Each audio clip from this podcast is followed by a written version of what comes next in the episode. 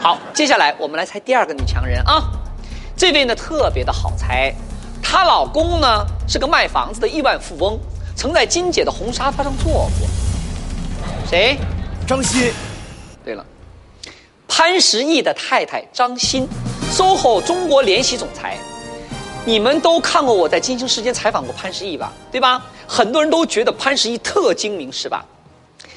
那是你们没见过张欣，张欣比他更能干。为什么这么说呢？请看 VCR。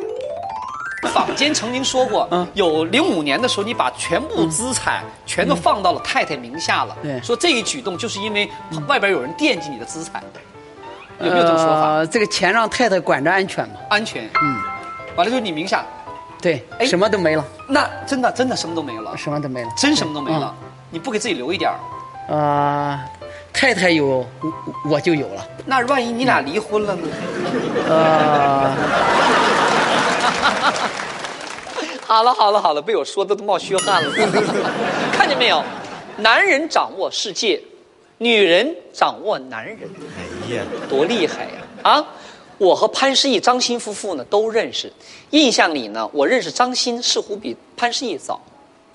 记得最早认识潘石屹是参加一个派对，然后呢，我就看到张欣旁边站着一个男人，我悄悄地问旁边的朋友，我说：“诶，张欣身边那个土包子是谁呀？”别人跟我说他男朋友，哎呦，当时把我吓了一跳，哎。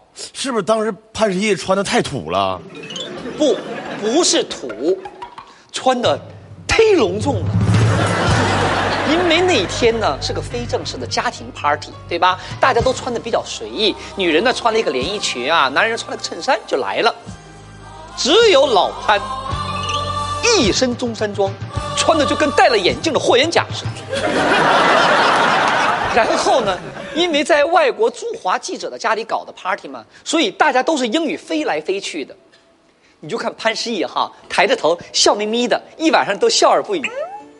嘿，hello，hello，yes，yes。我一看到，哎呦，这个人太有层次了。再一问，哦，原来是不会英语。当时很多人都不看好潘石屹，也想不通张欣这么一个英国剑桥毕业的才女，为什么找了这么一个男朋友？